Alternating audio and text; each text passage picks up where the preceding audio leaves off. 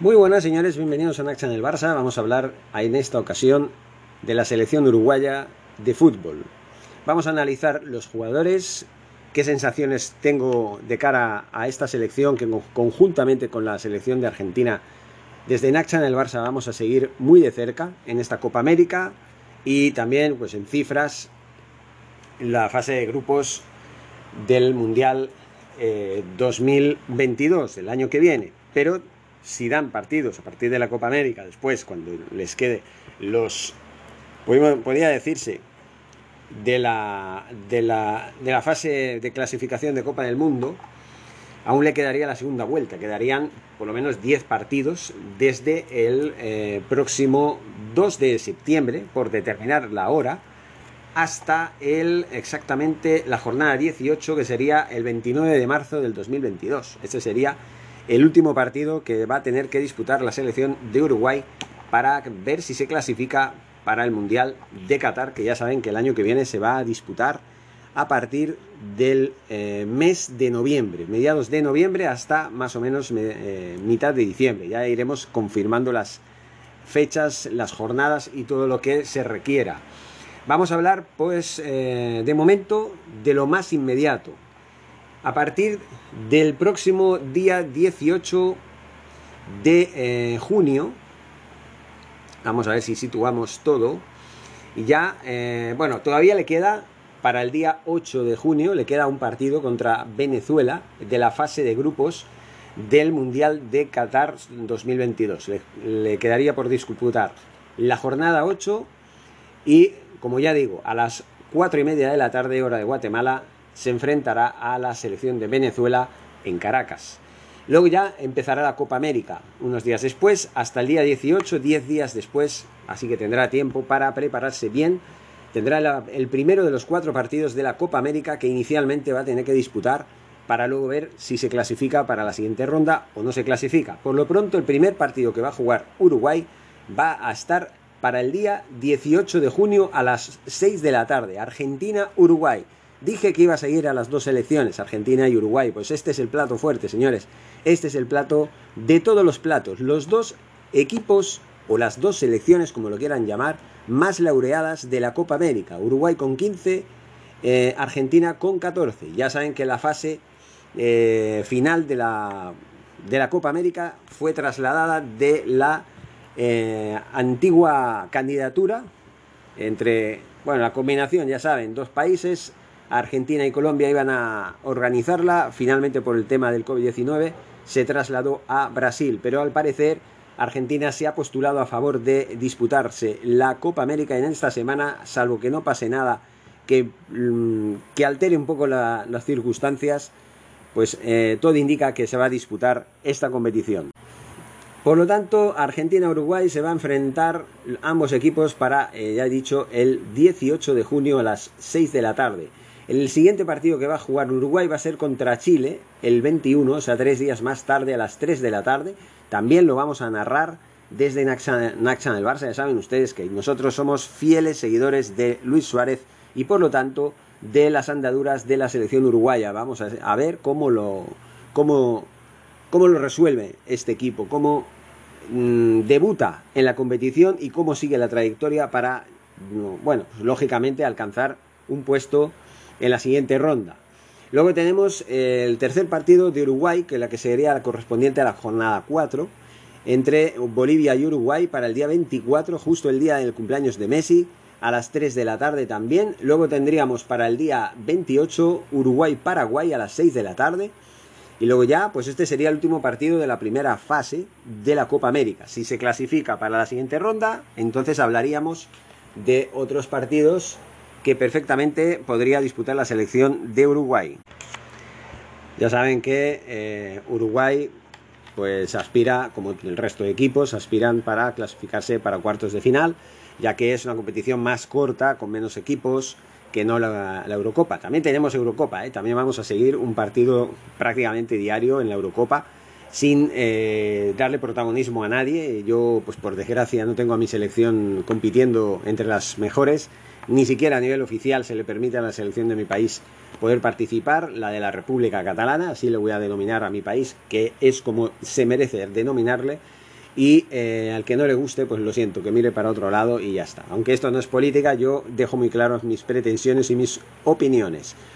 En cuanto a la selección uruguaya, como digo, eh, estos son los partidos que va a tener por delante. Luego, pues ya a partir del momento en el que ya concluya su participación en la Copa América, ya volverá a jugar la fase de grupos del, eh, bueno, la fase de grupos, ya saben, la fase de clasificación para el Mundial de Qatar 2022, con la jornada 9 ya hasta el 2 de septiembre contra Perú por determinar la fecha y luego ya sería la jornada 10 eh, Uruguay-Ecuador el día 7 de, de noviembre, el 10 de octubre se jugaría la undécima jornada Uruguay-Colombia.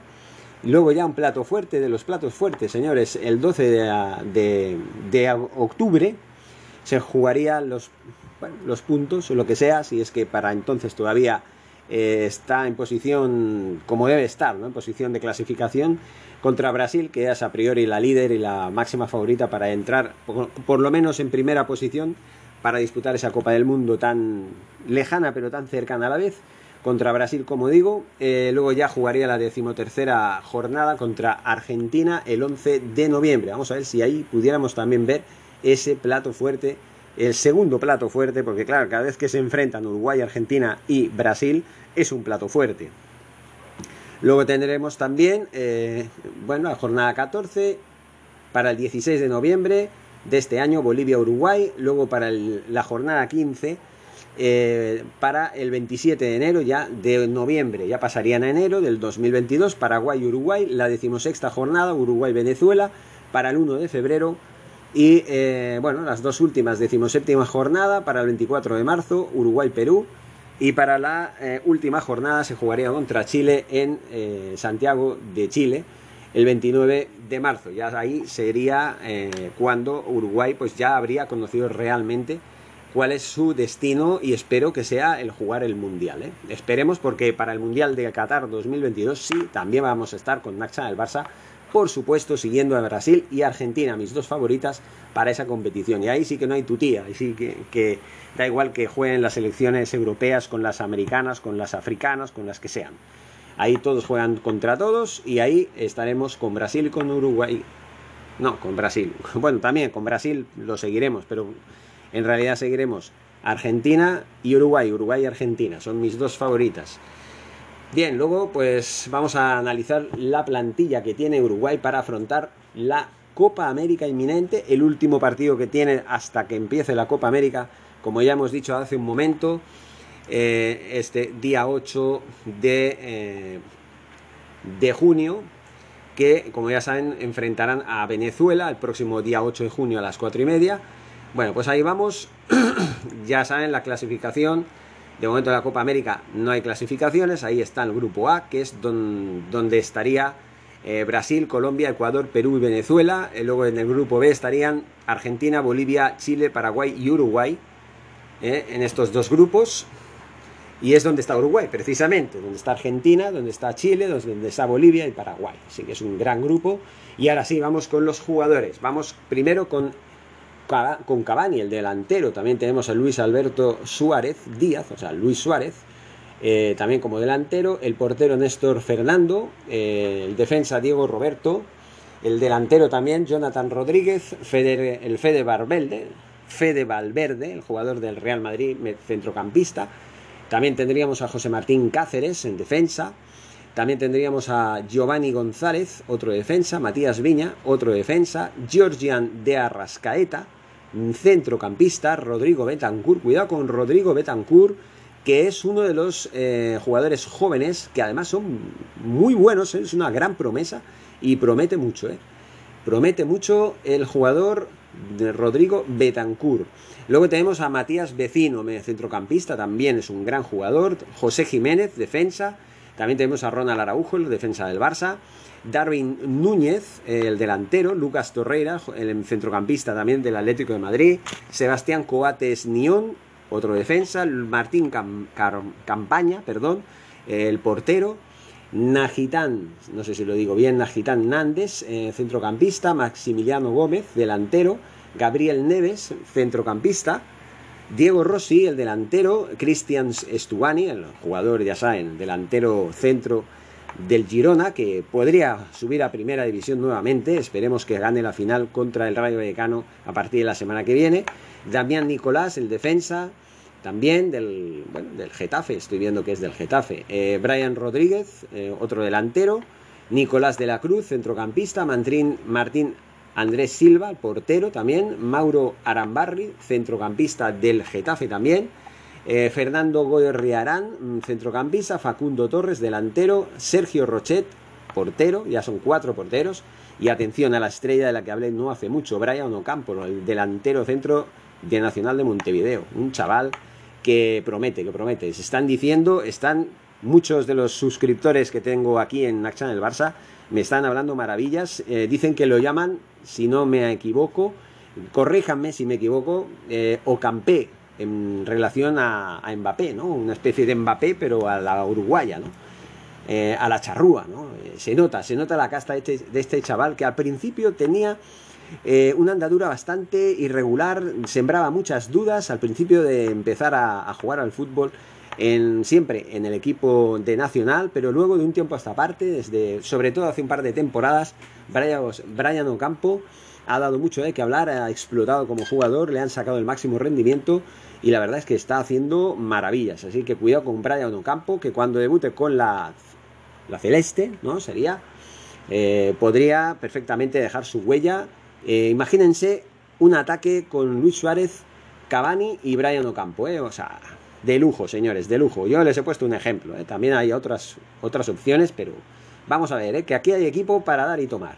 Luego tendremos a Juan Ignacio Ramírez, otro delantero, Agustín Oliveros, un defensa, otro defensa, Camilo Cándido, eh, Gastón Hernández, eh, otro portero, son cinco, Alexis Rolling, eh, defensa, Rodrigo Muñoz, portero, y Joaquín Pérez Piquérez, perdón, Joaquín Piquérez, un defensa, y finalmente, bueno, pues concluimos la lista con Jonathan Irrazábal, otro portero. Yo he contado, vamos a ver, yo voy a ir contando, ¿eh? De momento son tres que cuento por aquí, cuatro, cinco, cinco, atención, seis, eh, seis porteros, estoy contando, o sea, estos son los jugadores convocados para, eh, bueno, jugar la Copa América. Estamos viendo filas de 7, 1, 2, 3, 4, 5, 5 por 7, 35.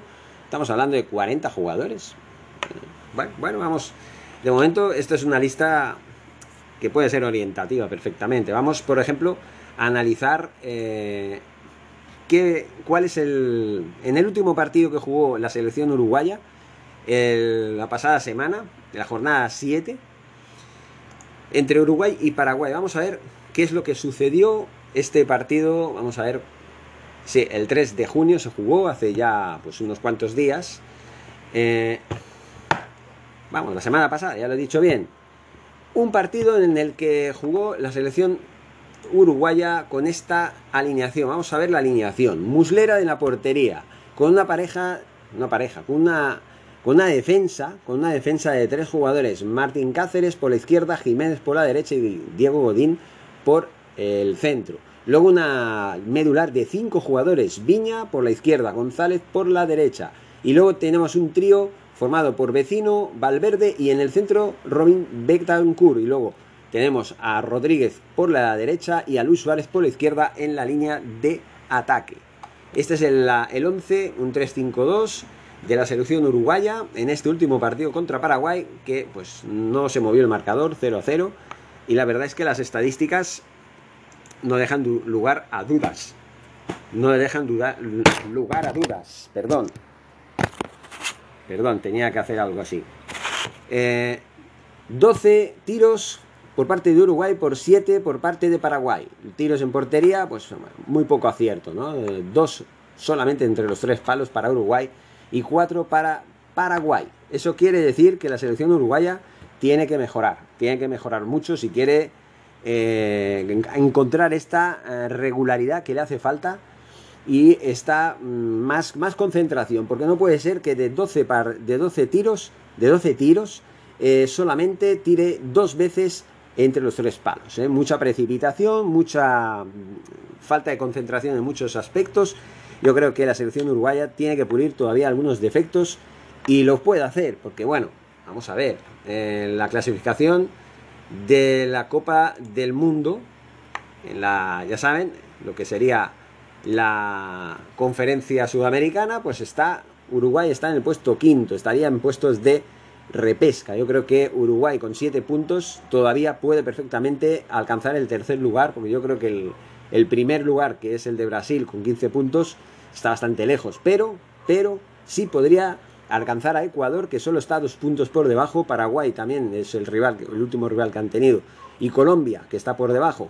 Eh, cuarto Paraguay, sexto Colombia, también tienen 7 puntos. Y Ecuador es el que está tercero, está cuajando una muy buena temporada en este sentido, pero eh, bueno, yo creo que Uruguay tiene potencial perfectamente para eh, ir más allá, ir más allá y consolidar la clasificación para el Mundial. Eso es de obligado cumplimiento. A mí me, sabría muy mal que Uruguay no se clasificara para un Mundial. Es que no puede ser, tiene que clasificarse, porque si no, ¿a quién sigo yo en el Mundial, por el amor de Dios? ¿A quién sigo yo? Yo tengo que seguir a mi Luis Suárez, a mi Brian Ocampo, a mi eh, Martín Cáceres, a mi Diego Godín y, a quien y a quién más, a Ronald Araujo y en fin, a todos los uruguayos, como también Cavani, que me lo olvido, eh, no me puedo olvidar a Cavani, eh, no me lo puedo olvidar. Así que señores, este es mi particular homenaje a la selección uruguaya que en menos de, ya digo, en unos 14 días va a debutar ya contra Argentina en una Copa América apasionante. Ese partido no me lo pierdo yo. Es que tiene que ser, vamos, Luis Suárez contra Messi cara a cara en, las elecciones, ya que hace apenas dos meses se enfrentaron en la liga, ahora pues, se van a enfrentar en la Copa América. Aunque en, cuestión de selecciones nacionales siempre se han enfrentado, porque uno es argentino, el otro es uruguayo, entonces ahí es normal. Pero claro, los clubes ahí tendrían que haber estado juntos. En fin, señores, me despido de todos ustedes. Eh, muchas gracias y en este caso, viva Uruguay y viva la Copa América. Hasta pronto.